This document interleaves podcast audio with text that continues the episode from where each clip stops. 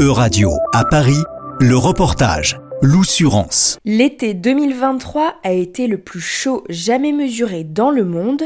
Cette information a fait le tour des médias début septembre et elle a été confirmée par Copernicus, le programme d'observation de la Terre de l'UE.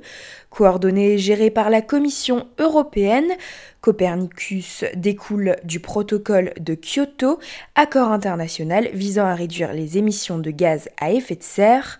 Vincent-Henri Puck, directeur du service de surveillance de l'atmosphère de Copernicus. L'idée de, Copernicus est née il y a 25 ans. Un certain nombre euh, d'agences européennes se sont rencontrées en, Italie, à Baveno, et ont euh, discuté de qu'est-ce qui permettrait euh, à l'Europe, mais aussi euh, au monde entier, de pouvoir euh, suivre l'évolution des mesures qui devaient être prises dans le cadre du protocole de Kyoto.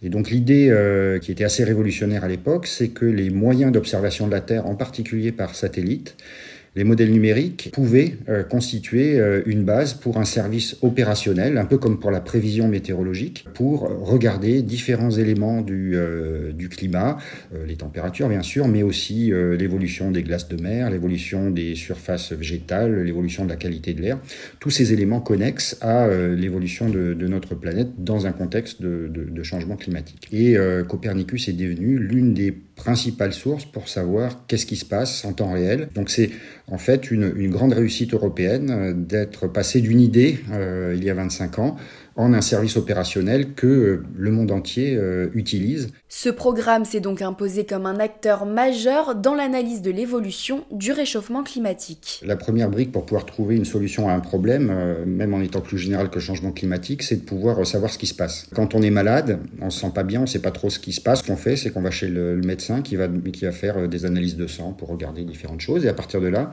le médecin va pouvoir définir une, une stratégie pour guérir la maladie. Pour le changement climatique, c'est un la même chose. On sait ce qui se passe en termes très rapides, les gaz à effet de serre qui se sont accumulés euh, euh, dans l'atmosphère et qui engendrent tout un ensemble de bouleversements, euh, réchauffement climatique, mais beaucoup de, beaucoup de bouleversements.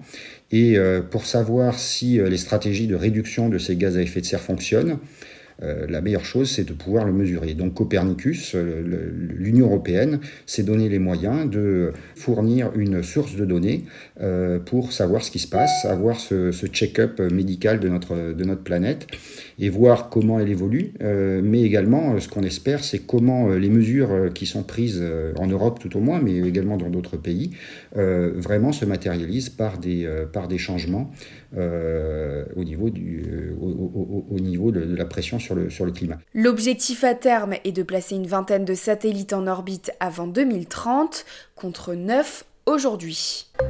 C'était un reportage de Radio à Paris, à retrouver sur euradio.fr.